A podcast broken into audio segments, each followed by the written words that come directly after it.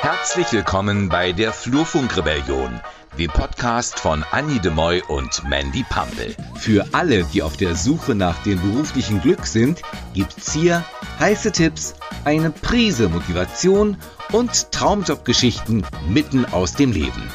Hol dir knackigen Input und den Energiebooster, damit auch du bald im siebten Arbeitshimmel bist.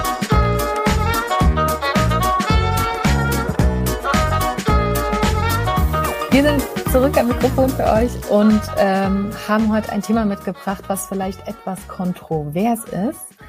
Und zwar mit dem reißerischen Titel Der Chef, die Chefin ist doch immer der Arsch. Mhm. Und ist das wirklich so? Deswegen habe ich mich, glaube ich, auch davor gedrückt, diese Folge aufzunehmen, denn oft bin ich ja in dieser Rolle des äh, Arsch. das ist eben die Frage, ne? Ob du mhm. der Arsch bist oder ob du einfach nur der, die Chefin bist. Und äh, das wollen wir heute mal ein bisschen genauer angucken. Äh, genau, und das ist cool, dass du auch aus deiner Perspektive da ein bisschen was dazu sagen kannst. Ich habe nur die Mitarbeiterperspektive von früher, aber ich mal gucken, wo es noch hinführt im Arbeitsleben. Ne? Man, jeder kommt vielleicht doch mal irgendwann in die Rolle und könnte auch mal ein Team leiten oder ein Chef sein und so weiter. Und ja, wir wissen ja, dass der Chef oft einfach ähm, nicht so der beliebteste Mensch im Team ist, aber wir schauen uns mal an, äh, was das sein kann. Und meine These dazu ist, dass wir oft wütend auf den Chef sind oder auf die Chefin, wenn wir hier nicht gendern, sorry for that. Das ist äh, so im Gesprächsfluss einfach. Wir meinen natürlich beide damit. Ähm, und dass äh, ja, wir oft wütend sind auf den Chef oder die Chefin, aber dass das manchmal vielleicht mehr mit uns zu tun hat als mit der Person, als mit dem Führungs Menschen. Und das wollen wir uns heute ein bisschen anschauen. Wir haben also vier Gründe mitgebracht, warum man denn überhaupt auf so einen Chef oder eine Chefin wütend ist.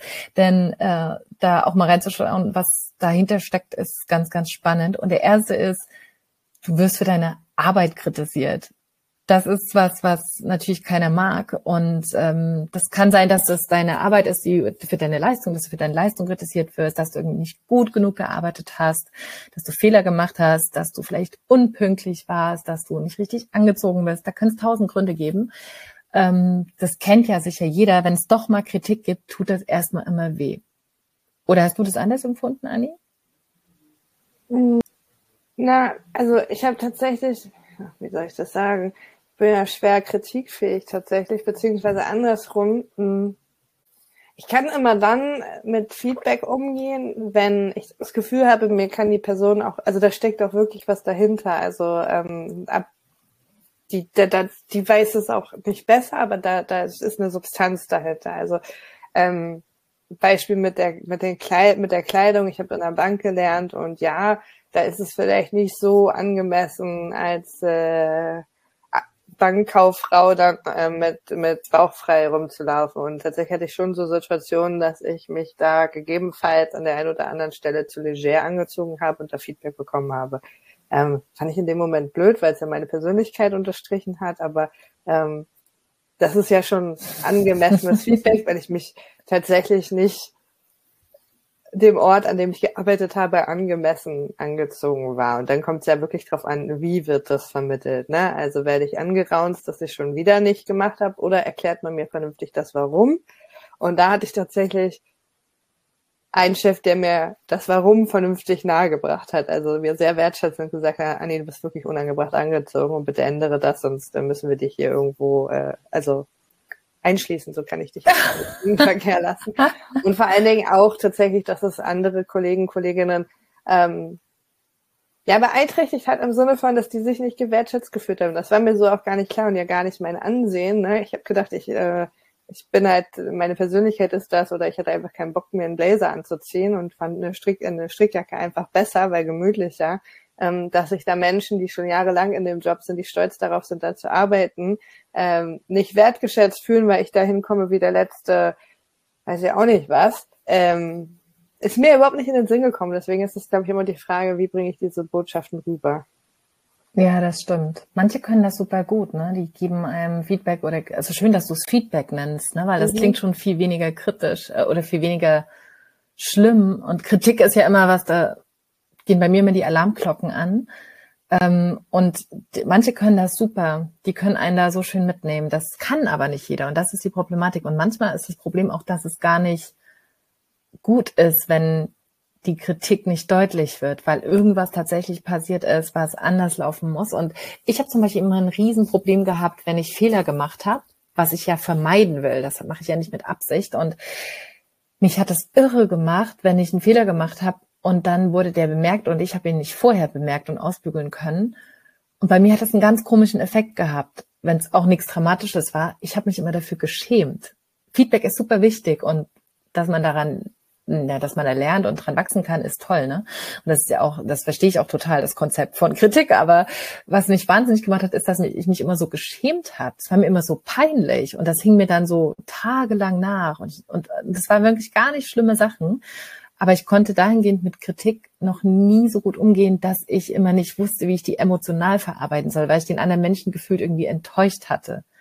Und das ist ein wichtiger Punkt, der einfach, das, das, der zeigt, dass dann bei dir versäumt worden ist oder in dem Unternehmen versäumt worden ist, eine vernünftige Fehlerkultur einzubringen oder einzu, einzubauen, einzuführen. Denn das, was du beschreibst, dass du dich für einen Fehler schämst oder ähm, dass dir das unangenehm ist und dass du dich kritisiert fühlst, also dieses Wort kenne ich eigentlich gar nicht, denn es ist ja einfach nur ein, eine Anmerkung von, ach guck mal, keine Ahnung, Rechtschreibfehler Beispiel. Ne? Also ich habe bei dem Buch mitgeschrieben und tausend Leute haben das gelesen und trotzdem wurden noch Rechtschreibfehler gefunden. Natürlich nervt mich das und das ärgert mich, aber es ist ja voll gut, dass es jemand aufgefallen ist und wir das noch ähm, ausbessern konnten. Und ich finde immer, ähm, mein, ich hatte halt tatsächlich in meiner Bankenzeit einen sehr coolen Chef und der hat immer gesagt, wo, wo gehobelt wird, fehlen, wie sagt man, gehobelt wird, fällt, fällt, fallen Spiele.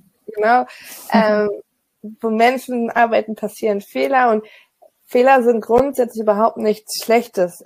Ich habe immer nur meinen Auszubildenden zum Beispiel gesagt, schlecht ist ein Fehler dann, wenn du ihn drei, vier, fünf Mal machst, obwohl du eigentlich weißt, dass das nicht zu dem Ergebnis führt, was wir machen und es dann irgendwann so scheint, als würdest du es bewusst machen und das ist dir einfach egal. Aber hm. ab dem. Moment, wo man ja daraus lernt, ist das ja was Gutes und ähm, ich habe voll oft auch Menschen erlebt, die sind gar nicht erst losgegangen, weil sie Angst hatten, Fehler zu machen. Und das ist ja das Schlimmste, was passieren kann. Deswegen ist es schade, wenn ihr da keine Fehlerkultur hattet, äh, wo es einfach auch erlaubt war. Ich glaube, teilweise hatten wir die, das hat auch mit der Persönlichkeit zu tun, ne? Dass mhm. ich, auch im Privaten habe ich das immer gemerkt, wenn ich was falsch gemacht habe, dann war mir das total unangenehm. Und meine Kindheit war toll. Also das möchte ich hier nochmal anmerken, weil dann immer gleich schreien, oh, wer weiß, was in der Kindheit passiert ist. Ne? Nee, aber das ist ein ganz spannender Punkt. Und dann kommt natürlich innerlich so diese, dieser Gegen, diese Gegenwehr. Da geht man innerlich dann in die Defensive. Und um dieses Gefühl zu vermeiden, ah, mir ist das unangenehm, dass ich diesen Fehler gemacht hat, denkt man, ach so ein Arsch. Und dann Voll. kommt nämlich dieser Gedanke auf, der Chef ist so ein Arsch, ne? Voll, Obwohl das gar nicht stimmt in dem Ja, Fall und da vielleicht. ist ja dieses Thema ungerecht behandeln dahinter. Und dann ist es vielleicht doch, auch wenn du eine tolle Kindheit hattest, hatte ich auch, ne? Also zumindestens das, was bei meiner Familie passiert ist, war super. Und ähm, ich versuche viel auch so zu machen und das weiterzugeben. Trotzdem weiß ich, ich hatte einen Mathelehrer, der fand mich halt richtig scheiße und der hat überall richtig gesucht nach Fehlern, um mich vermeintlich zu piesacken, um mir zu zeigen, dass ich doch nicht schaffe. Der hat mich krass nachhaltig geprägt, weil daher habe ich so dieses, ich zeige euch allen, dass ich es doch kann, Ding, ne? Mm. Und wer weiß, vielleicht hattest du ja auch in der Schule eine Lehrer, eine Lehrerin, die andere Kinder vielleicht gar nicht dich, äh, wenn sie Fehler gemacht haben, irgendwie in eine unangenehme Situation gebracht. Da muss ja nicht immer im Elternhaus sein. Hm. Das ist spannend. Wahrscheinlich habe ich es verdrängt. Vielleicht. Naja, aber manchmal. Leicht. Und manchmal beobachtet man, hat man auch einfach nur so ein einschneidendes Erlebnis beobachtet, wo jemand einen Fehler gemacht hat und der wurde halt einfach wirklich nicht gut behandelt danach und dann versucht man das zu vermeiden. Und ähm, das, was, weil ich ja aus ähm, Perspektive jemanden, der schon Menschen führen durfte, sehe, ist einfach auch zu gucken, okay, alles klar, ähm, wenn ich dann sowas erlebe wie dich, die dann offensichtlich sauer ist auf diese Situation, dich dann aber im besten Fall nicht mit damit allein zu lassen und es gleich aufzu, aufzu, ähm, aufzulösen im Sinne von, was, was ärgert dich denn jetzt gerade und wie kann ich das als Führungskraft in Zukunft dir anders vermitteln? Denn jeder Mensch braucht das ja auch anders vermittelt. Ne? Mhm. Das ist dann, finde ich, auch in der Aufgabe der Führungskraft zu gucken, okay, wie braucht die Person das individuell? Und ich hatte vor zwei Wochen eine Situation, da habe ich ähm, Feedback gegeben, weil mir noch ähm, Inhalte gefehlt haben an einen Teamleiter bei mir und ähm, der hat das dann leider sehr ungefiltert an die, an die Mannschaft weitergegeben. Und dann hm. hat mir eine Person aus der Mannschaft geschrieben, ja, äh, der Ton macht die Musik und ähm, ich weiß nicht, wie ich das noch äh, detaillierter ähm, liefern soll, also die Informationen, die wir gebraucht haben. Und da habe ich einfach mal festgestellt, dass ähm, erstens, klar, ne, mit der Gießkanne über alle zu gehen, ist halt auch nicht so cool, aber manchmal ist das einfach aus der Zeit heraus. Da, ähm, da werbe ich auch immer sehr für Perspektivwechsel auch in Richtung Führungskräfte, aber ähm, dem passte der Schuh halt einfach überhaupt nicht. Ne? Und ähm, da sage ich halt auch immer, guck mal bitte, ob dir der Schuh überhaupt passt, ob du dich überhaupt angesprochen fühlen musst, ne? Weil so die Person hat halt einfach alles richtig gemacht, hat alles nachgeliefert, fühlte sich aber trotzdem angesprochen, weil mhm. sie halt mhm. keine Fehler machen will. Und ähm, das musste ich auch erlernen, zu prüfen, wenn mich, auch wenn mich mein Chef anrammt, frage ich ihn voll auf, passt der Schuh, also ist der Schuh gerade für mich, passt er mir? Und dann sagt er, nee, ich habe mich über den und den heute so geärgert und jetzt ist gerade alles hochgekommen. Also hm. das ist halt super oh, wichtig, ja. auch immer zu gucken, passt mir der Schuh?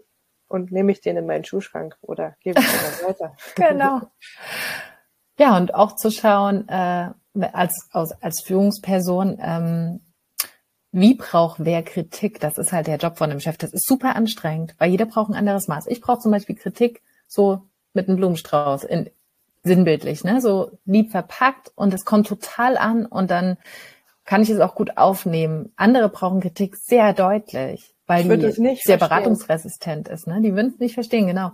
Und äh, das ist so schwer für einen Chef oder für eine Chefin äh, rauszufinden, wie braucht das jeder. Und da offen zu sein und kom zu kommunizieren, ist, glaube ich, ganz gut. Und klar, inzwischen, irgendwann weiß man auch selber, wie man vielleicht auch dem Chef oder der Chefin ähm, einen Hinweis geben kann oder wie man das unterstützen kann, sagen, ich brauche das ein bisschen auf die und die Art, dann kommt es besser an. Das ist nämlich auch letztendlich eine Aufgabe von einem Mitarbeiter. Und das Problem ist halt, dass oft diese Gegenwehr, die innerliche, ich werde kritisiert, was soll das, ne, dass das in diesem, das ist doch ein Arsch, äh, endet. Und das ist schade. Das ist nämlich verschwendetes Potenzial letztendlich von der Beziehung. Voll und zwei Sachen dazu. Also, ich glaube, dieses Wort Chef, Chefin ist äh, komplett überholt. Das müssen wir vielleicht auch in den folgenden Folgen dann äh, obsolet nehmen, denn hoffentlich, hoffentlich, hoffentlich, ich weiß, dass das noch in vielen Unternehmen, so habe ich gehört, doch noch ist, aber dieses hierarchisches, du bist ich, ich Chef, du nix, ist halt einfach vorbei. Das können wir uns als Führungskräfte darüber hm. nicht mehr erlauben.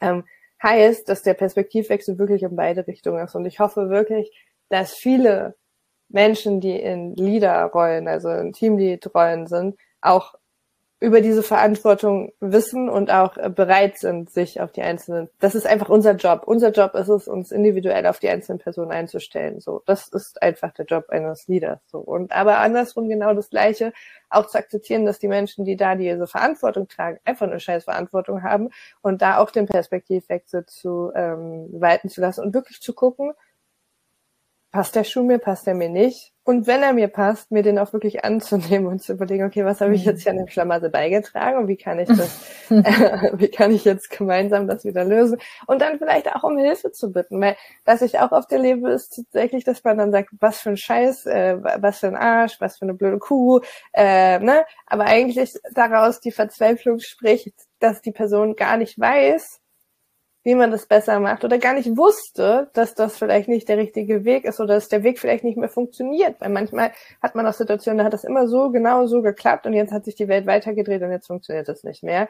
Auf der einen Seite als Führungskraft eine offene Kommunikation zu haben, dass sich die Menschen auch trauen zu sagen, Scheiße, hilf, hilf mir, ne?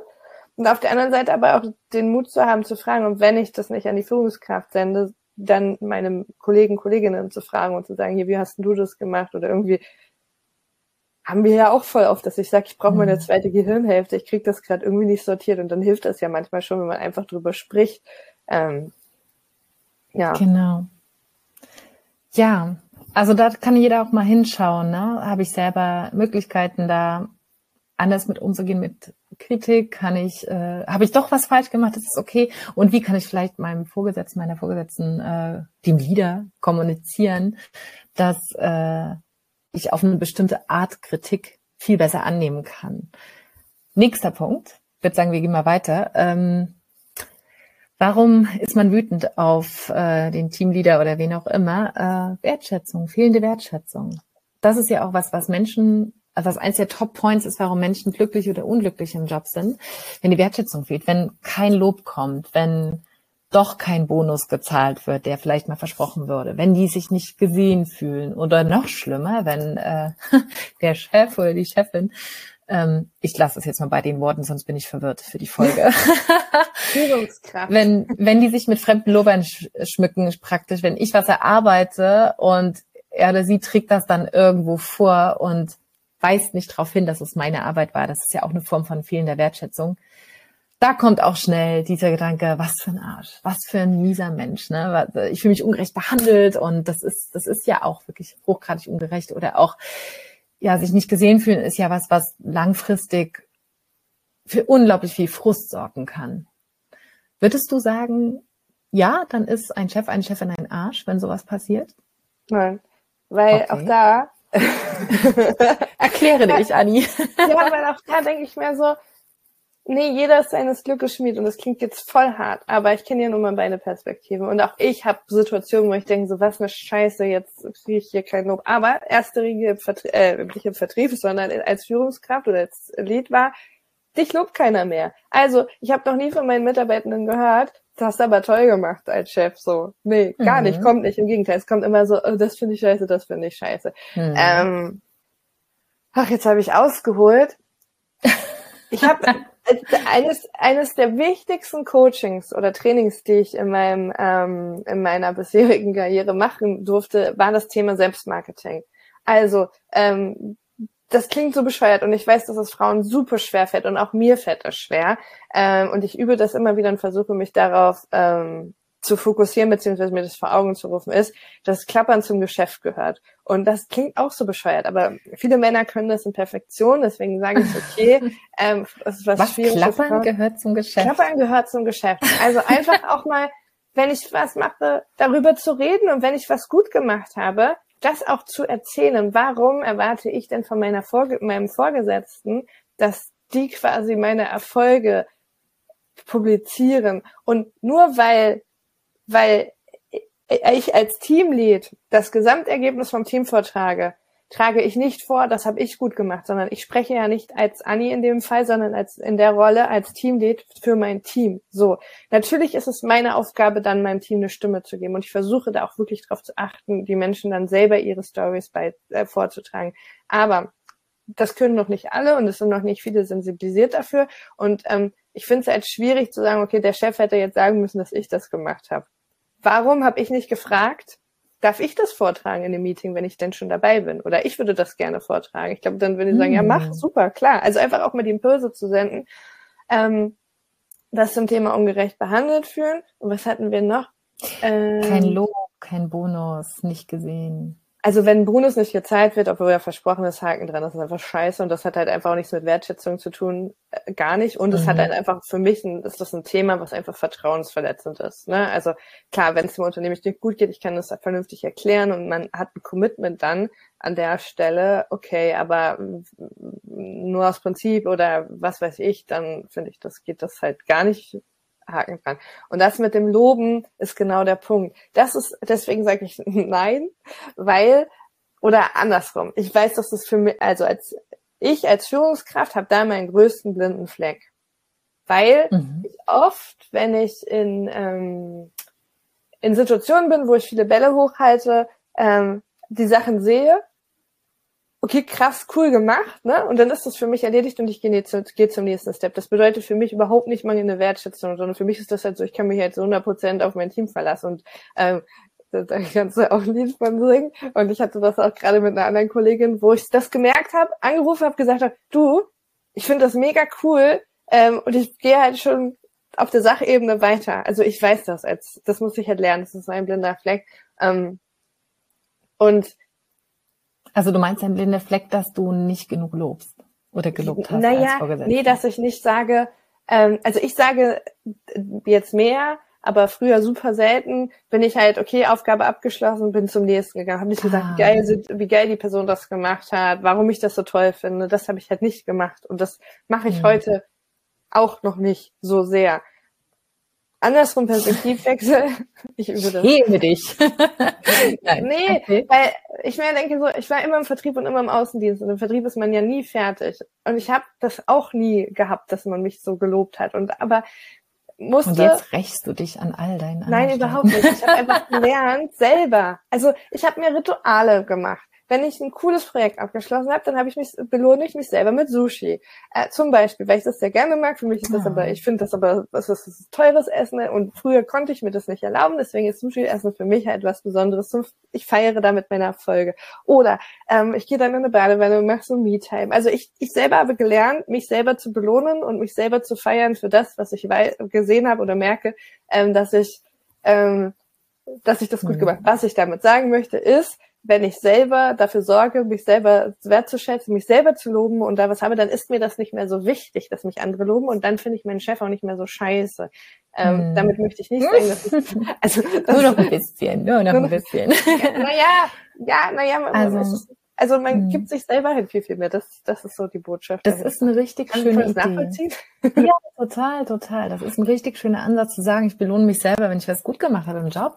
Ich muss allerdings sagen, und äh, auch wenn da, ich weiß nicht, das kann man vielleicht auch als was als eine Schwäche bewerten, aber ich brauche das. Ich brauche Lob, weil äh, das ist ganz spannend. Anerkennung ist eins der Grundbedürfnisse des Menschen. Ne? Also es gibt so es gibt so verschiedene Grundbedürfnismodelle und es gibt eine, ich weiß nicht von wem die ist, die haben so einen neuen äh, von einem Amerikaner, die hat das sind neun Grundbedürfnisse. Das ist sowas wie Bindung, Nähe und so weiter, ne? Sicherheit. Und da ist unter anderem auch äh, Anerkennung dabei. Und äh, ich brauche Anerkennung gebe ich ganz ehrlich zu. Und ich finde das auch nicht schlimm, weil das ist ja auch, worüber man sich schon als Kind freut, wenn man irgendein tolles Bild gemalt hat, was man selber wahnsinnig toll fand und es sieht katastrophal aus, aber für seine Verhältnisse war es einfach toll, mit vier was drauf zu klecksen aufs Blatt. Und dann sagt die Mama, hast du fein gemacht? Dann strahlt man übers ganze Gesicht. Das ist einfach, das ist einfach was Wunderschönes. Und ich muss sagen, ich brauche das auch immer noch heute. Und das ist zum Beispiel als Selbstständige, was ich jetzt bin, super schwer, weil dann lobt dich auch keiner mehr. Als, als äh, Teamführer, als Leader lobt dich keiner. Von unten nach oben wird in der Regel nicht gelobt. Und das habe ich irgendwann übrigens auch mal erkannt und habe das angefangen.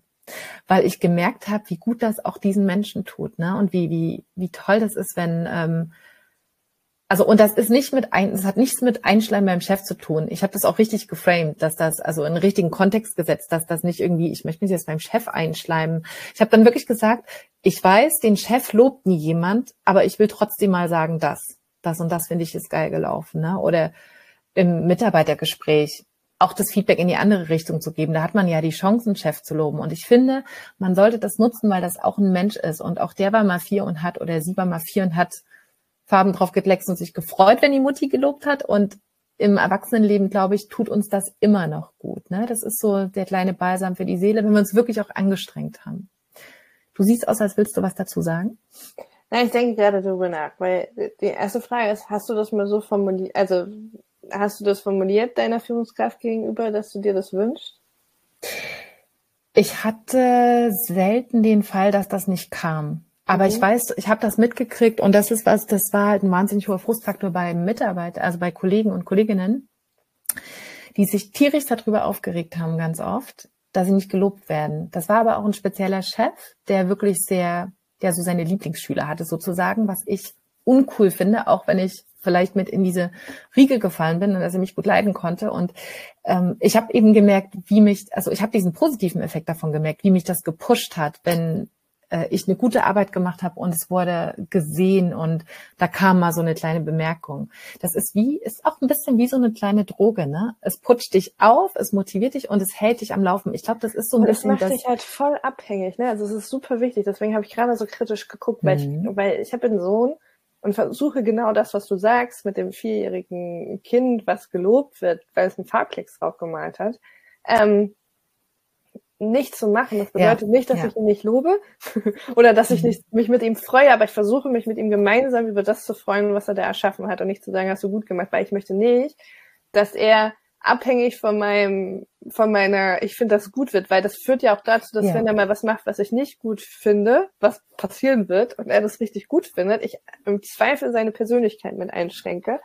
Und als ähm, Mensch. Total guter Punkt. Ne, weil ich habe gerade überlegt, ob das nicht vielleicht sogar auch ins Toxische überspringt. Also wenn ich merken würde. Also wie gesagt, ich versuche wirklich jede Persönlichkeitsstruktur in meinem Team kennenzulernen und zu verstehen, was brauchen die. Aber ich versuche auch diese nicht manipulativ auszunutzen. Und wenn ich weiß, ich habe jemanden wie dich in meinem Team, der das unbedingt braucht und sagt, du sagst das jetzt, das ist wie eine Droge für dich, wäre einer, ein Ansatz, naja, oder wie ein Aufputschmittel, sagen wir mal, so wie Kaffee das, genau. am Morgen. Und das, das ist super wichtig und super, super wichtig auch für dich als Person mal hinzugucken. Denn es kann, gibt zwei Möglichkeiten als Führungskraft damit umzugehen. Entweder ich nutze das manipulativ, ja, indem ich dir diese Droge gebe und wieder wegnehme und dich da dahingehend uh, dazu kriege, naja, ist super easy dann an der Stelle, ne? Mhm. Ähm, dich dazu zu bringen, das zu tun, was ich möchte.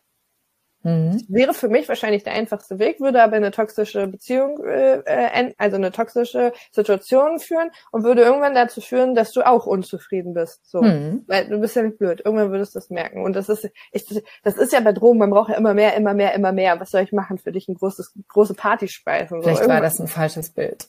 Naja, nee, aber das ist ja schon so. Das ist ja, mhm. muss ja nicht dein Bild sein. Aber es, es gibt ja Menschen da draußen, denen das genau so mhm. geht. Deswegen sage ich halt immer so nee und bin da so so hart dagegen, mhm. beziehungsweise versuche, mein Weg damit ist, Menschen, die so sind, die sagen, die, wo ich rausfinde, dass das so ist, nicht diese manipul manipulative Karte zu ziehen, sondern diese Menschen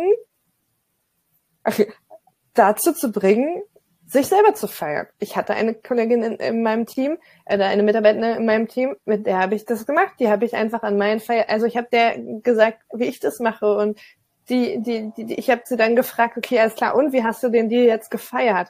Hä, hä? So, und dann siehst du, hat gesagt, ah nee, ich habe mir jetzt, keine Ahnung, eine Flasche Sekt aufgemacht. Also habe eher hm. trainiert dahin, dass die sich selber finden, dass die unabhängig von mir, sind, von mir sind und nicht von mir dieses Lob benötigen, sondern in der Lage sind, sich selber zu motivieren. Total gut. Super, super Ansatz. Ich meine das auch in einem, also, und das ist ja mit allen Dingen, ne, die du hast, auch mit Schokolade und mit sonstigen Sachen. Das Maß macht äh, ganz viel aus. Ich glaube, Deswegen ganz sage ohne... Ich, ich übe das gerade. Ja, sehr gut, sehr gut. auch du bist lernfähig, Anni. Immer, immer. immer. Nee, das Maß ja, ist, also ich meine das jetzt auch nicht, das äh, darf natürlich nicht übertrieben rübergekommen sein. Ich meine das nicht, dass ich jetzt für den kleinsten Pups oder für einen Flex auf dem Bild, auch mit vier, ne, irgendwie monströses Lob brauche und ich weiß auch, das ist toxisch und eigentlich kontraproduktiv, ne? Ähm, sondern das Maß, also in angemessen äh, Wertschätzung zu erfahren, ähm, das ist, glaube ich, ne? Und da ist ja, hat ja auch jeder wieder was, ein anderes Level. Und das ist äh, super herausfordernd für einen Vorgesetzten, ne? dann auch zu sagen, erstens fair mit allen zu sein, aber auch zu wissen, okay, die braucht ein bisschen mehr davon oder die, die wünscht sich das ein bisschen mehr. Oder anders gesagt, wenn ich da mal einen Satz mehr sage, dann hat das einen Rieseneffekt. Das ist wie Schmiere in so einem Zahnradgetriebe. Ne? Das, äh, das läuft dann einfach besser. Und natürlich wirklich für wirklich gute Leistung. Also nicht für jeden Pups, der da kommt, ne, sondern für Dinge, die wirklich, wo man sagt, wow.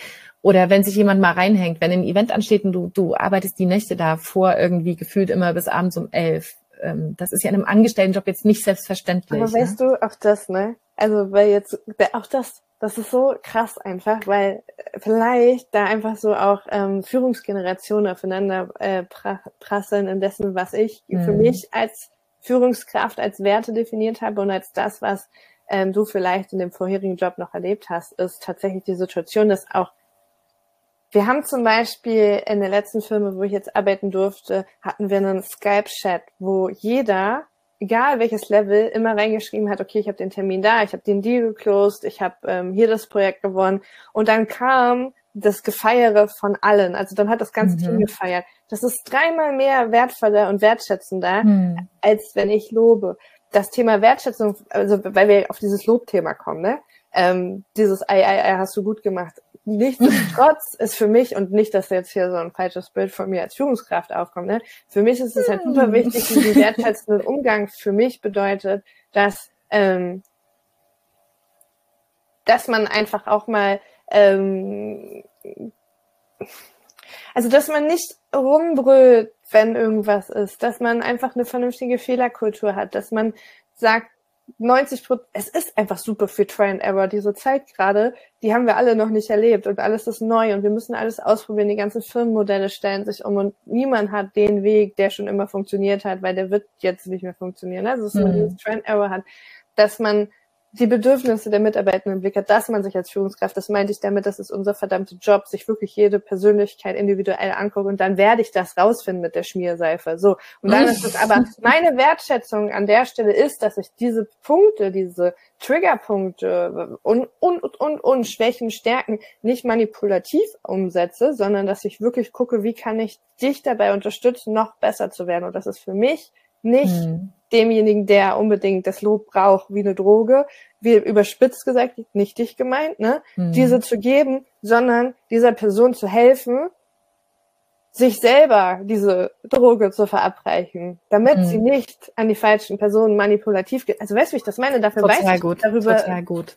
Über diese Macht einfach, die man halt auch als Führungskraft hat. Und die Zeiten, wo äh, man diese Machtverhältnisse ausnutzt, sind hoffentlich vorbei. Und das ist nicht meine Art, mhm. wie ich Führung leben möchte. Und ähm, ja, deswegen. Und dann, dann wird man hoffentlich auch weniger der Arsch an der Stelle automatisch. Und die Zeiten, wo Wertschätzung einem Vorgesetzten scheißegal sind, weil nach dem Motto, du wirst ja dafür bezahlt, mach einfach deinen Job, sind hoffentlich auch vorbei. Voll, voll. Also zumindest in meiner Welt. Deswegen ja. bin ich da so erstaunt oder bin, glaube ich, da schon, fällt es mir schwer, mich da noch reinzuführen in diese Situation. Mhm. Und ich hoffe, dass Menschen, die zuhören und sagen, okay, ich bin aber in so einer Situation und ich glaube, mein Chef, meine Chefin nutzt das manipulativ aus. Schreibt Oder auch hinzuschauen, äh, bin ich tatsächlich jemand, der das vielleicht sehr braucht und vielleicht ist das über das Maß, was normalerweise im Alter, Arbeitsalltag gegeben werden kann an Wertschätzung, da auch auf sich selber wieder mal zu schauen, zu schauen, ist der Chef der Arsch oder bin ich vielleicht doch ein bisschen sehr bedürftig, was das angeht. Und das ist auch okay, weil ja. wir, wie gesagt, wir wissen nicht, wo kommt das her, aber schon die Einsicht und die Erkenntnis darüber hilft ja dann, eigene Routinen zu entwickeln, um sich das halt selber zu geben und auch im Privaten zu finden. Und das ist mhm. so eine krass schnelllebige Zeit und ähm, ich habe ein Buch geschrieben, das liegt hier, aber ich habe das nie gefeiert. So krass. Also ich bin selber sehr schlecht darin, mich selber zu feiern, ne? weil oh. das so sind wir ja auch überhaupt nicht erzogen worden die letzten Jahre. So, ähm, dass man, das weil das ist ja deswegen sage ich, es ist so schwierig, sich selber auch mal so das Thema Selbstmarketing ne, und zu sagen, ja, guck mal alle Leute her, was ich geil gemacht habe. Deswegen hoffen wir ja darauf, dass das andere Menschen für uns machen, aber das müssen wir üben. Hm. Guter Punkt. Und ich würde sagen, wir lassen das mal so stehen und gehen mal zum dritten Punkt über. Wir sind schon wieder wunderbar über die Zeit. Äh, gehen wir zum dritten Punkt über, warum äh, man wütend auf den, auf den Vorgesetzten ist. Und zwar das Temperament. Und das ist ein Punkt, da habe ich jetzt selber einiges dazu zu sagen. Wenn man einen Vorgesetzten, eine Vorgesetzte hat, und das ist ein Mensch, der hat cholerische Tendenzen, der hat narzisstische Tendenzen, er oder sie brüllt rum, ist unfair, respektlos und bringt einfach so seine ganzen Launen mit auf den Tisch auf Arbeit, wo sie meiner Meinung nach überhaupt nicht hingehören, dann ist es für mich ein klarer Fall von, na, vielleicht ist der Satz, der Chef ist ein Arsch, dann der falsche, sondern er ist völlig am falschen Platz als Führungsperson.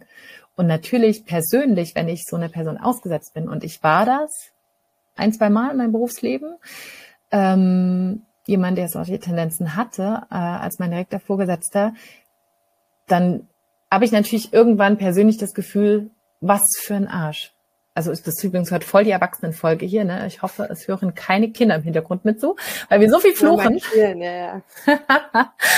Und ähm, das, das, das ist für mich äh, auch wirklich ein sehr äh, schwieriges Lernfeld gewesen, aber auch eins, was mich sehr radikal hat werden lassen mit, äh, dass ich an einem Punkt gewesen bin, um zu sagen, ich bin lieber arbeitslos, als nochmal unter so einem Menschen zu arbeiten.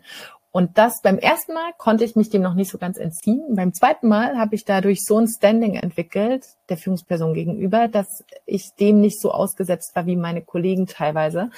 Was super ist, was aber nicht hilft, wenn man, wie ich, so ein harmoniebedürftiger Mensch eigentlich ist oder auch auf Arbeit sagt, ähm, also vor allem, vor allem auch sehr auf Gerechtigkeit pocht und auf eine faire Behandlung, äh, dann ist es auch schwer zu ertragen zu sehen, wie das ringsrum passiert. Und trotzdem immer wieder diese leicht cholerischen Züge mitzukriegen. Das ist super anstrengend. Und heute würde ich sagen, ich bin lieber arbeitslos, als sowas nochmal zu haben in so einem Maße. Oder ich suche mir dann lieber irgendwann einen nächsten Job oder habe erstmal gar keinen Job, weil ich es nicht aushalten möchte. Mein Leben ist irgendwann, irgendwann habe ich entschieden, mein Leben ist zu kurz, um so einen Scheiß zu haben jeden Tag. Und man ist so, also das war auch zu einer Zeit, da war Homeoffice, war noch vor Corona, da war Homeoffice noch nicht so en vogue, wie es jetzt ist. Aber ich möchte auch einfach nicht mit einem Menschen so nah zusammenarbeiten, der mir so den Tag vermiest und der meine Laune so runterzieht. Und das ist ein Thema, das ist dann all over. Man spricht mit seinen Kollegen drüber die ganze Zeit, man spricht mit seinen Freunden drüber, man spricht abends im Biergarten noch drüber, wie scheiße das alles ist auf Arbeit, was es für ein Idiot ist und so weiter oder für eine Idiotin. Und das ist so einschneidend im Leben, finde ich, gewesen, dass mich das gelehrt hat, dass ich da keine Luft mehr ranlasse und dass ich da lieber einen klaren Cut mache oder gar nicht erst, wenn ich so eine Tendenzen spüre, gar nicht erst in so, egal, egal wie geil die Stelle ist, nie mehr reingehen würde, sondern sagen würde, mit Arschlöchern arbeite ich nicht mehr zusammen. Oder mit Menschen, die in ihrer Persönlichkeit da noch gar nicht hingeguckt haben und gar nicht merken, was für ein Verhalten sie an den Tag legen ich glaube, die Herausforderung ist ja tatsächlich, dass man das ja nicht so immer unbedingt beim Einstellungsgespräch sieht. Ne? Also oft ist ja das noch so wie in der ersten Verliebphase, ne? dass, dass da ist noch alles rosarot und die zeigen sich von ihrer besten Seite. Ja. Und ich meine, das, was du beschreibst, ist ja hat ja viel mit dem inneren Kompass zu tun und dass du deine Werte kennst und dass du weißt, was für dich geht und was nicht geht. Ähm, und es gibt einfach Menschen, die sind einfach Arschlöcher. Das kann man auch nicht beschönigen. Ne? Und ähm, Die hatten so. auch eine schwere Kindheit wahrscheinlich, aber. Ja, naja, und ich meine, ähm, dann ist immer die Frage, also was mir so, was mir da immer geholfen hat oder was mir jetzt gerade ja auch akut ähm, hilft, ist dieser Satz Love it, change it or leave it. Äh, mhm. Love it, change it or leave it. Also tatsächlich zu gucken, liebe ich die Situation. Wenn nicht zu gucken, kann ich sie verändern. Und das wäre ja in dem Fall tatsächlich das Gespräch zu suchen, mir einen Spiegel vorzuhalten. Ähm, wenn du beobachtest, dass das mit anderen Menschen passiert, ähm, jemand sein Macht, sein Machtgefüge ausnutzt, das hat ja, es geht ja auch schon Richtung Mobbing dann an der Stelle, ne?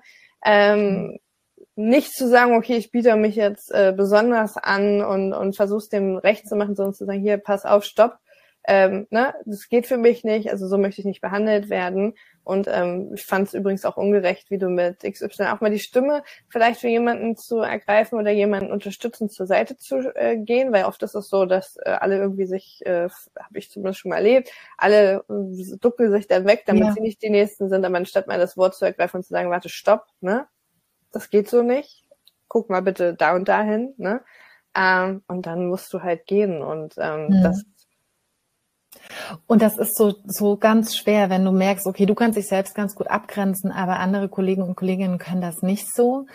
Das tut mir so im Herzen weh. Und das ist schlimm, wenn man es geschafft hat, als Vorgesetzter so eine, äh, oder als Vorgesetzter so eine, eine, eine Atmosphäre der Angst zu schaffen. Das war auch immer so krass, wenn die Person da war, sind alle mit Samtpfoten rumgeschlichen.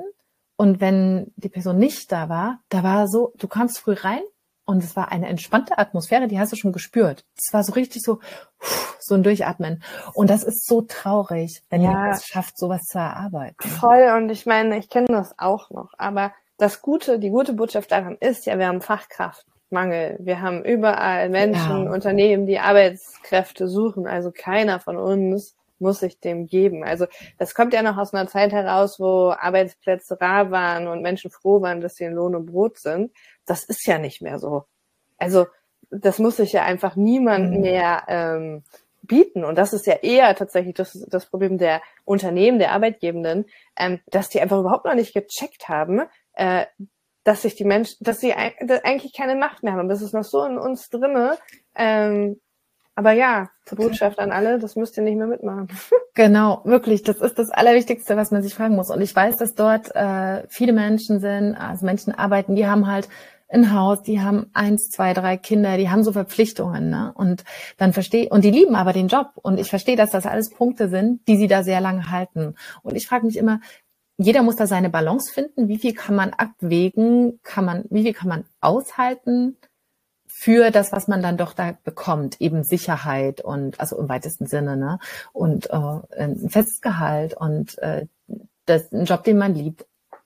Also für mich zum Beispiel ist, ist das ist das alles nichts wert, wenn ich äh, wenn dort keine gute Stimmung herrscht und ich habe da ganz äh, andere Prioritäten, aber ich verstehe auch, dass das nicht jeder so einfach entscheiden kann. Ne? Und das halt aus Angst und aus. Oder auch nicht will. Und das, weil du sagst, ja. du, du fandst das so schlimm, da habe ich, äh, ich habe das leider auch alles mitmachen dürfen, ist dieses ähm, mit, mitfühlen und nicht mitleiden. Das ist ein wichtiger mhm. Punkt. Und auch zu akzeptieren, ich, ich kann mich an eine Situation erinnern, da sind man, manche Mitarbeiter arbeiten da immer noch.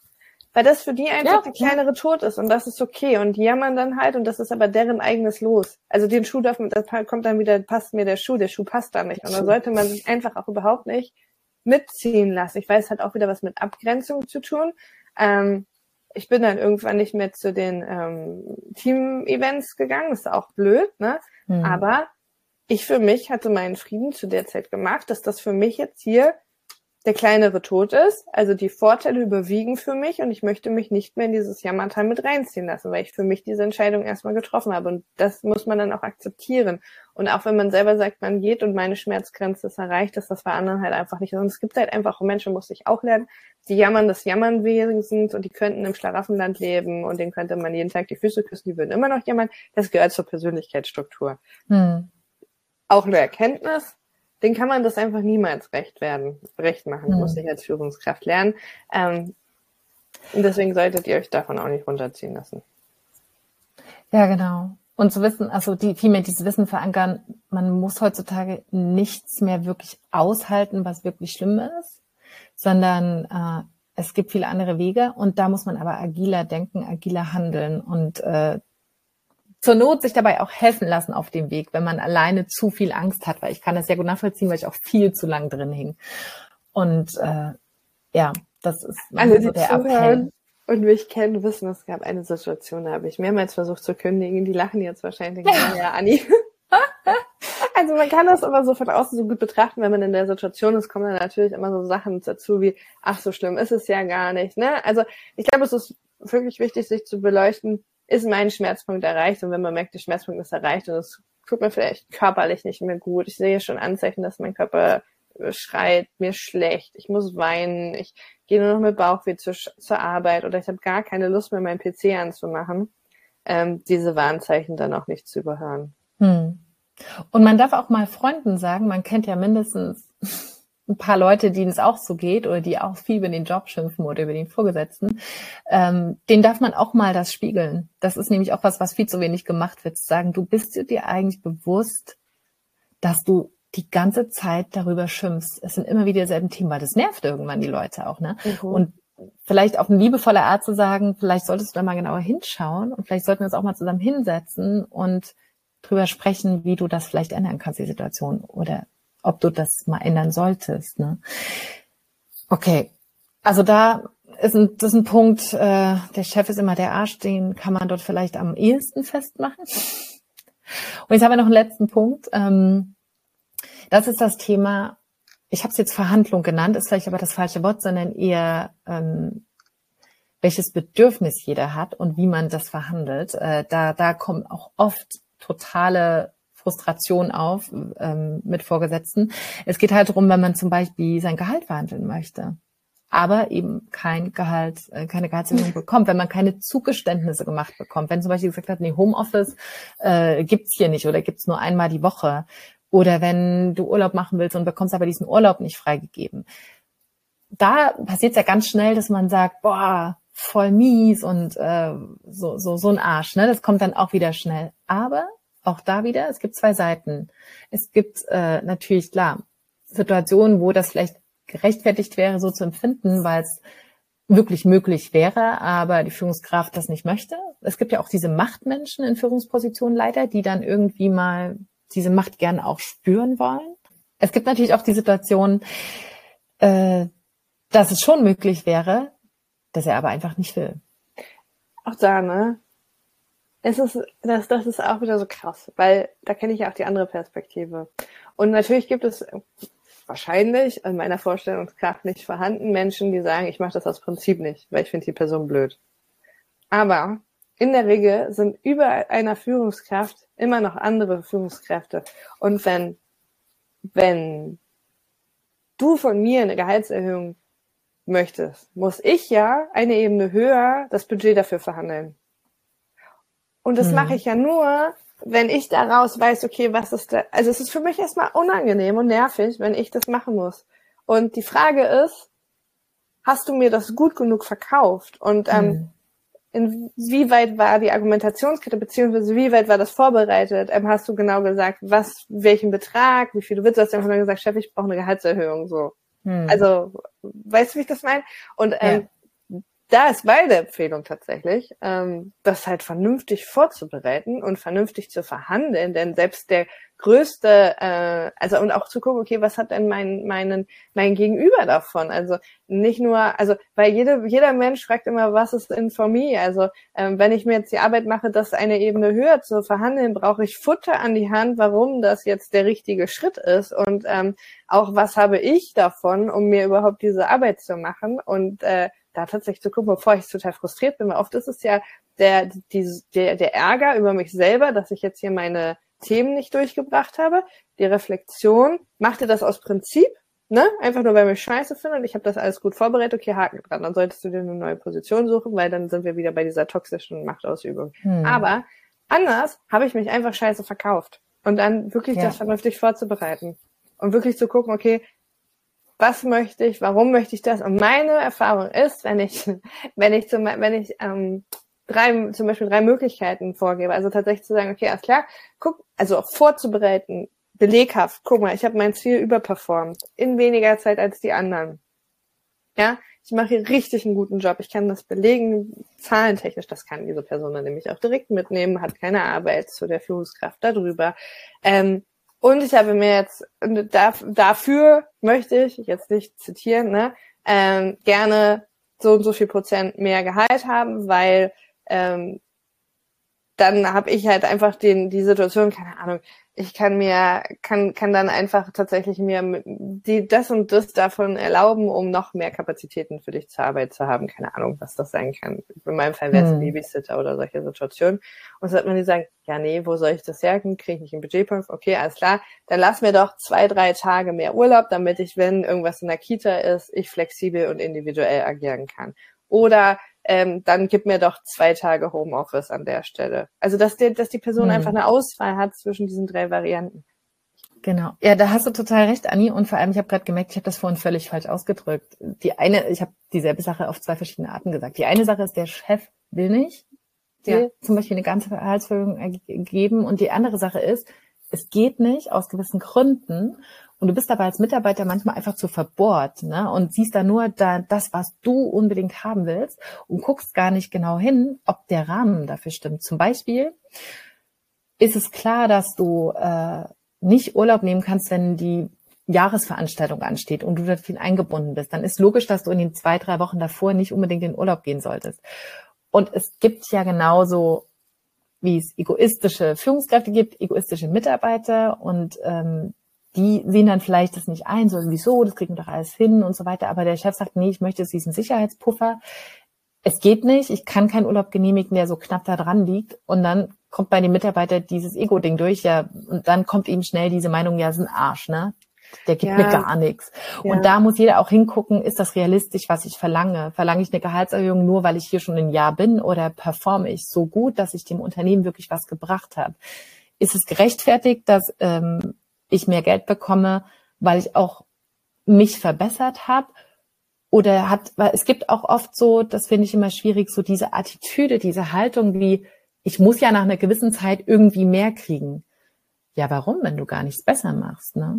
Wenn du irgendwie nie, wo, wenn du nicht dafür beigetragen hast, dass das Unternehmen auch mehr Geld verdient, woher soll denn das mehr Geld in deinem Gehaltscheck kommen, ne? Mhm. Und ähm, auch Homeoffice ist ein Riesenpunkt wenn, das ist halt auch immer von Unternehmenskultur abhängig, äh, je nachdem, ob die sagen, wir möchten dieses Teambuilding vor Ort auch haben und deswegen ist es nötig, oder wir sind zum Beispiel ein Online-Unternehmen und jeder kann remote arbeiten. Ne? Da muss man vorher auch gut hingucken und auch beim äh, Gespräch gut, also abklären, was möglich ist. Schwierig ist es wie jetzt in Corona, wo sich so viel verändert hat, ne? wo neue Regeln gelten, wo neue Möglichkeiten da sind, da diese Balance zu finden, was ist angemessen, was ist zu viel. Aber da bin ich auch wieder ein bisschen anderer Meinung, weil ich mir denke, ja, was, also das hat was mit Thema Vorbereitung zu tun. Ne? Deswegen meinte ich halt, okay, habe ich mich für dieses Gespräch gut vorbereitet, weil dann werde ich ja feststellen, okay, keine Ahnung, ich habe keine Kinder und alle mit Kindern sind dann, haben halt Vorrang, weil sie haben Urlaub. Aber ich möchte gerne mit meinen Freundinnen in den Urlaub fahren, die alle Kinder haben und das geht halt nur da. So. Dann ja. aber zu gucken, okay, was kann ich denn für alternative Möglichkeiten anbieten? Wenn das dann wirklich um den, und da geht's halt um den Dialog und nicht um diese krassen Forderungen zu stellen. Das hat was mit Vorbereitung ja. zu tun. Wenn Total. ich mir überlege, okay, die sind im Urlaub, wenn ich jetzt auch noch gehe, ist dieser Puffer weg. Ne? Also es geht nicht darum, dass keiner mehr da ist, sondern dass dieser Puffer weg ist. Dann kann ich doch aber überlegen, okay, was für Projekte sind in dem Zeitfenster? Was könnte Worst Case technisch passieren?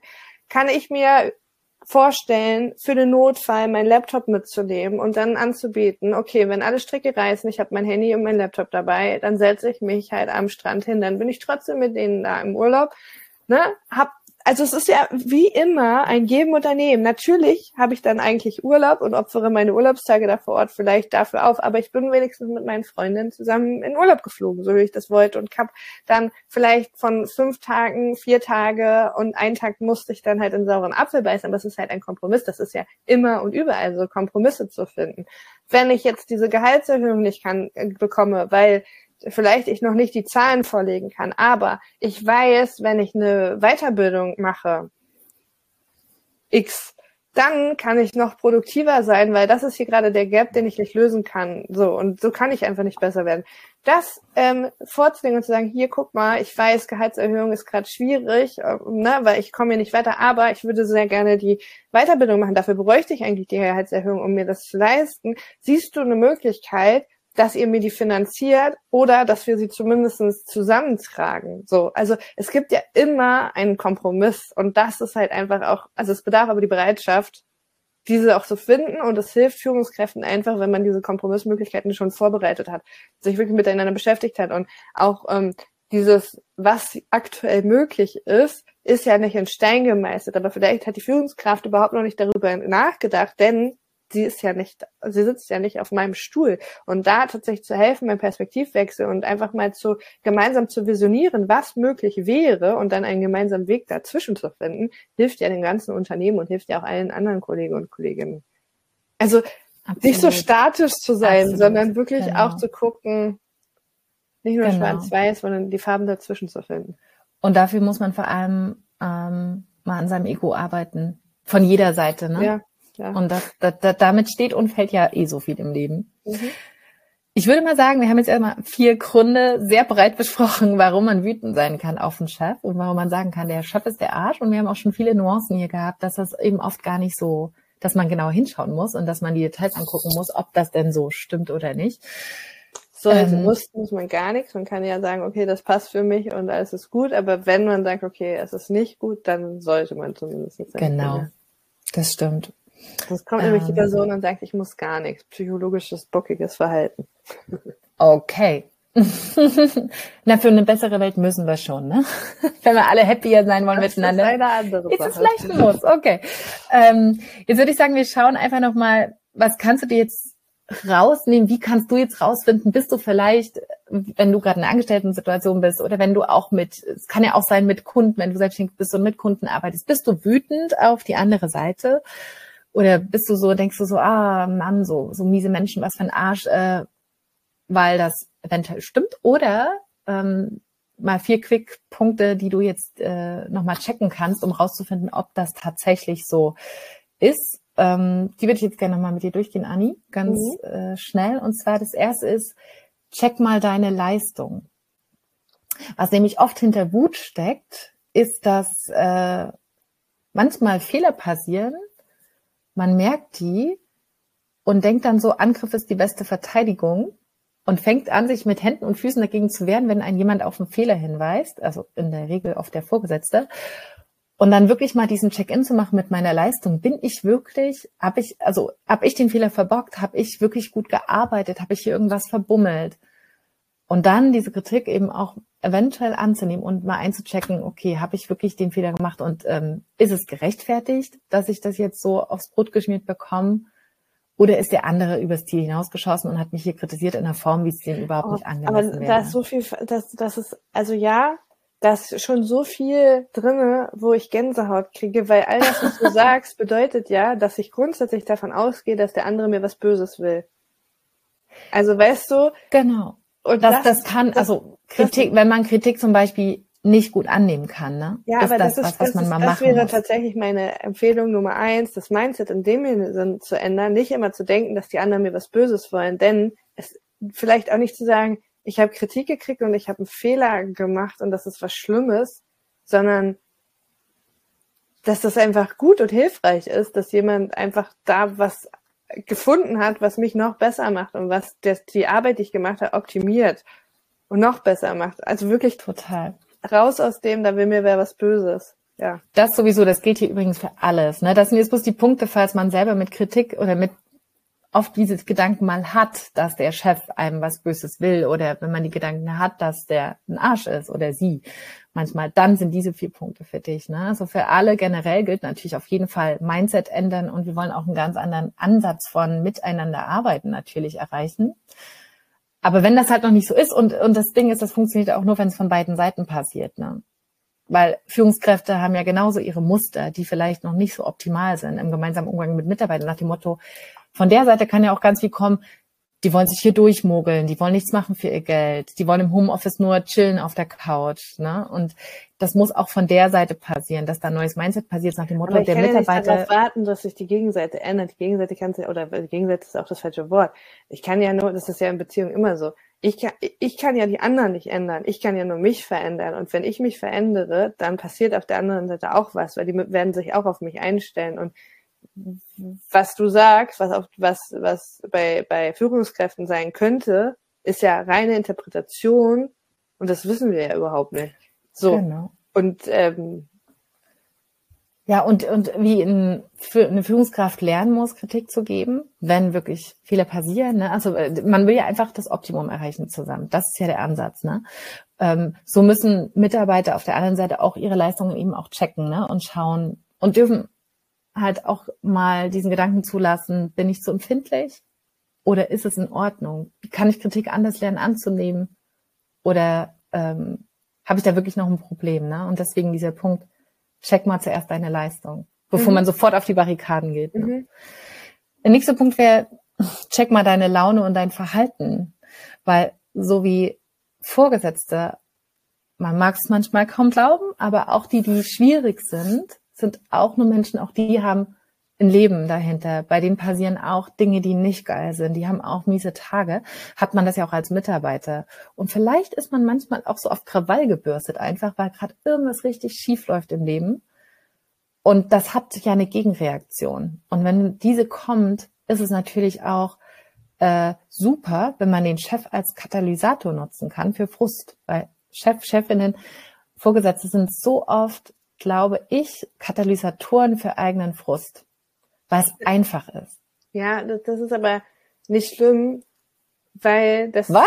Ja, naja, weil das ist doch voll. Also auch da, ne? Das ist einfach meine verdammte Aufgabe als Führungskraft, auch mal der Katalysator zu sein. Aber es ist auch, das ist dann wieder mhm. was. Ähm, was ja auch mir passiert als Führungskraft, das ist so menschlich. Ne? Also ich hm. kann überhaupt nicht sagen, dass ich nicht auch mal einen Kacktag habe, ich total unausgeschlafen, weil der Kleine nicht gepennt hat. Und dann habe ich mich über was weiß ich geärgert und dann kommt jemand hm. mit so einer Kleinigkeit um, um die Ecke und ich denke so, Alter, kannst du das nicht alleine regeln?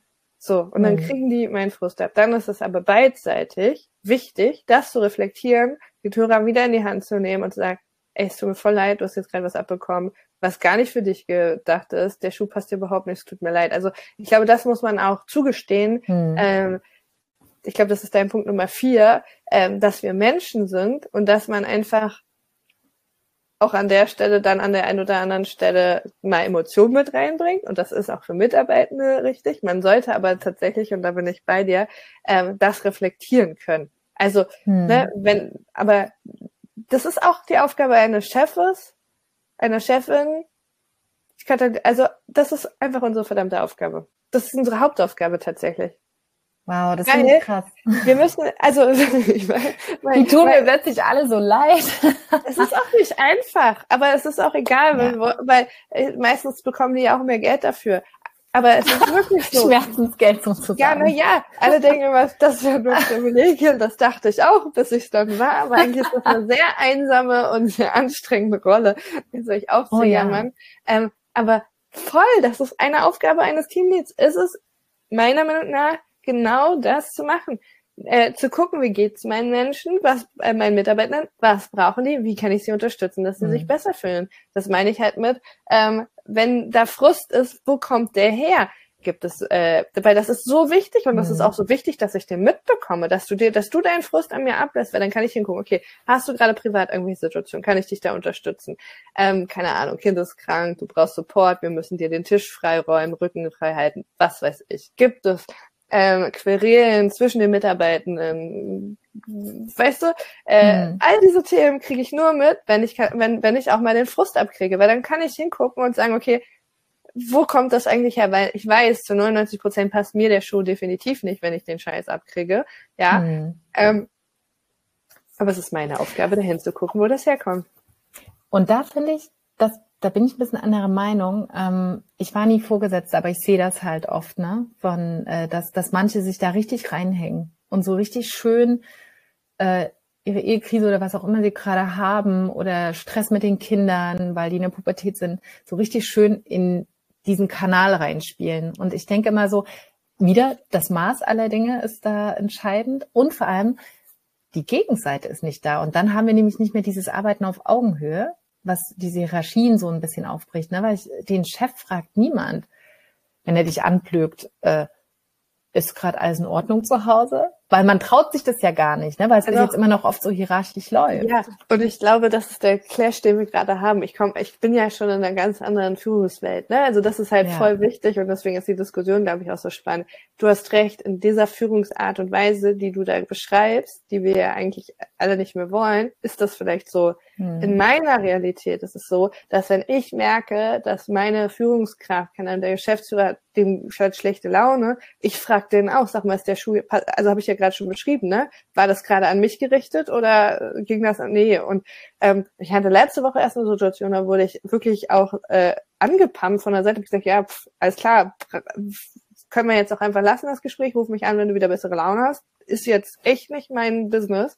Und er hat sich hinterher entschuldigt und gesagt, ja, hatte einen Kacktag, hier läuft alles schief, so. Und das ist mhm. auch okay und das muss man auch zugestehen, weil es auch nur ein Mensch, so. Aber, mhm. wie gesagt, es muss möglich sein, die Tür offen zu lassen, zu sagen, okay, kommt an, entschuldigt sich und sagt, ich hatte einen schlechten Tag. Und ich will auch, dass ich diesen Frust abkriege, weil wenn der Mitarbeitende seine Ehekriseprobleme bei mir ablässt, dann kann ich doch davon ausgehen, dass er das auch im Rest des Teams macht. Und dass diese schlechte mhm. Laune und diese, diese schlechte Situation der Menschen auf alle anderen abfällt. Dann habe ich auf einmal eine grundschlechte Stimmung im Team und weiß gar nicht, wo die herkommt. Wenn ich aber weiß, du hast mich mega angefahren, weil du gerade dich frisch getrennt hast und dir geht's wirklich schlecht. So. Und ich mit dir dann ins Gespräch gehe und sage, das bedarf aber auch eine vernünftige äh, Führungskultur und das Vertrauensverhältnis, das du und ich haben, was auch gut ist. Ne? Man, man, das ist ja wie mit Kindern. Man, man ist ja nur so scheiße, wenn man sich auch wirklich sicher und wohl fühlt. Das darf man auch immer nicht so äh, unterschätzen. Ne? Ähm, mhm. Ähm, und wenn du den Frust darüber an mir auslässt und ich als Führungskraft verantwortungsvoll damit umgehe und nicht noch reintrete, das kann ich auch machen, ne, und dich noch schlechter fühlen lasse und und dir die Sicherheit nehmen, ach so, jetzt ist der Mann weg, jetzt bin, ne, dein Job ist vielleicht auch gleich weg und noch mehr Druck mache, sondern hingehe und zu sagen, das, also was ist los mit dir? Möchtest du es mir erzählen und du dich öffnest? Dann kann ich dafür sorgen, dass entweder wir gemeinsam mit dem Team darüber reden, wenn du das möchtest, was gerade mit dir los ist, warum du gerade vielleicht ein bisschen ähm, dünnhäutiger bist, dass man vielleicht nicht alles auf die Goldwaage legen sollte, ne? Ähm, weil das macht wieder eine andere Ebene. Und ich kann gucken, wie kann ich dich denn jetzt gerade unterstützen? Hm. Also brauchst du gerade eine Auszeit? Brauchst du gerade, was weiß ich, was brauchst du gerade? Aber das krieg ich nur mit, wenn du mich vorher, äh, wenn ich auch diese Ebene mit dir habe, dass du auch mit deinen Frust an mir auslässt ich will, ich will kein Arschlochchef sein. Du merkst das. Ja. und es ist doch auch was Wunderschönes. Und das ist eigentlich so schade, weil mit seinen Kollegen hat man ja diese Ebene oft, ne? Mit denen geht man ja auch mal noch eins in Biergarten trinken. Und es ist schade, dass es oft so ist, dass man mit Führungskräften, die nicht hat, die ja auch so Menschen sind, auch ein ganz normales Leben haben mit Stress und, und Scheiß und schönen Dingen und dass man da viel mehr Berührungsängste hat, überhaupt so eine Fragen zu stellen. Und das ist schön, wenn sich das ändert, natürlich. Natürlich ist es in diesen Strukturen, die wir oft noch haben, nicht möglich, ne? weil die Führungskraft auch so ein bisschen der äh, untouchable ist, ähm, im Sinne von, gibt privat nicht so viel Preis und so, auch eigentlich voll schlecht, weil wenn man weiß, dass da gerade irgendwie Stress ist im Leben, kann man auch ganz anders auf äh, einen Chef oder eine Chefin eingehen und auch mal da ein bisschen mit Samthandschuhen vorgehen und den Menschen auch mehr abholen hinter dieser Rolle, als äh, nur weiter Business nach Vorschrift zu machen. Ne? Oder da könnten wir jetzt auch wieder eine Sonderfolge draus machen, ja. denn äh, so einen alten, äh, alten Ebenen, ne? oder alten Hierarchien, da ist das ja, da kommen wir wieder zum Thema gelernte Fehlerkultur, ne? Da ist es ja einfach überhaupt nicht erlaubt, dass du als Chef Schwäche zeigst oder als Chef ja. und, und was Privates, Persönliches von dir geben, ist immer Angriffspunkte setzen. Ähm, und was für ein Quatsch das eigentlich ist, ne? Wie, wie unnötig kompliziert das auf gewisse Weise auch so ein Arbeitsverhältnis macht. Ja, also das muss man irgendwie nochmal extra betrachten. Das ist ja, weil so eine Chefrolle ist auch sehr einsam, ne? wenn du da auf einmal merkst, okay, du bist nicht mehr Teil des Teams, weil du bist jetzt äh, quasi äh, ja. Chef und äh, sitzt alleine am Tisch. Das ist so, ja, müssen wir mal eine eigene Folge machen. Aber wie gesagt, mein Hauptappell ist Perspektivwechsel, beide Richtungen und äh, ja. Ja, jetzt sind wir komplett von der so, Ich habe noch zwei schnelle Punkte. Wir machen jetzt schneller. Äh, das ist der dritte Punkt, was du selber tun kannst, um zu schauen, äh, ist der Chef im Arsch oder ist irgendwas bei dir oder im Umfeld. Und zwar check dein Umfeld im Job. Es gibt nämlich, habe ich leider erlebt, ähm, Unternehmen, da herrscht eine regelrechte Lästerkultur. Und auch wenn man selber gar nicht so drauf ist, kann das manchmal passieren, dass man nach ein paar Monaten da so mit reingezogen wird. Und irgendwann habe ich mich selber dabei erwischt. Das war einer meiner ersten Jobs. Ähm, dass der erste Gang immer in die Küche war, zur Kaffeemaschine. Alle haben sich getroffen und alle haben gelästert über den Chef oder die Chefin. Und wir hatten eigentlich, ich hatte viele Chefs in meinem Leben, viele Vorgesetzte, komischerweise nie eine Frau, auch interessant. Ähm, und das war einer der coolen. Das war einer der, wo ich sagen würde, drei von elf Top drei. Äh, und, und das fand ich so krass, dass ich irgendwann bewusst festgestellt hatte, wow, Lästern ist hier Konzept und ich möchte es nicht mehr. Das ist so eklig. Das ist so auch über andere Mitarbeiter in anderen Abteilungen und so. Das ist so eklig. Wir, wir werden dann nicht für diesen Scheiß bezahlt und, und diese ganze Toxigkeit, die da mitschwingt und dieses ganze Negative, in was man da schon reingesogen wird. Und da wusste ich auch, ich kann das nicht anders, also ich muss irgendwann da weg, weil sonst ähm, komme ich da nicht raus. Mein Gott, auch da könnten wir wieder eine Folge drüber machen, denn das, was das ist, ja. ist ja Gemeinsames Feindbild schweißt zusammen. Und das ist aus ja. Führungskraftperspektive ein klassischer Führungsfehler im Sinne von, ich habe es nicht geschafft, anders ein Teambuilding herzustellen. Ich habe es nicht geschafft, Visionen zu erstellen und gemeinsame Ziele auf die Menschen zuarbeiten können. Denn wenn ihr, wir ein gemeinsames Ziel haben, eine gemeinsame Vision, dann fokussieren wir uns darauf, dann reden wir darüber. Wenn wir gemeinsam coole Erlebnisse hatten, ähm, dann reden wir darüber. So, dann hm. brauchen wir kein gemeinsames Feindbild, um einen gemeinsamen Nenner zu haben. Weil oft ist es so, dass der einzige gemeinsame Nenner, die die Menschen dann in diesem Team haben, ist, dass sie den Chef kacke finden. Ja. Und das, und das ist, ist halt tatsächlich traurig. traurig, ist aber ein Kulturthema und am Ende des Tages ein, Führungspro also eine, ein Führungsfehler.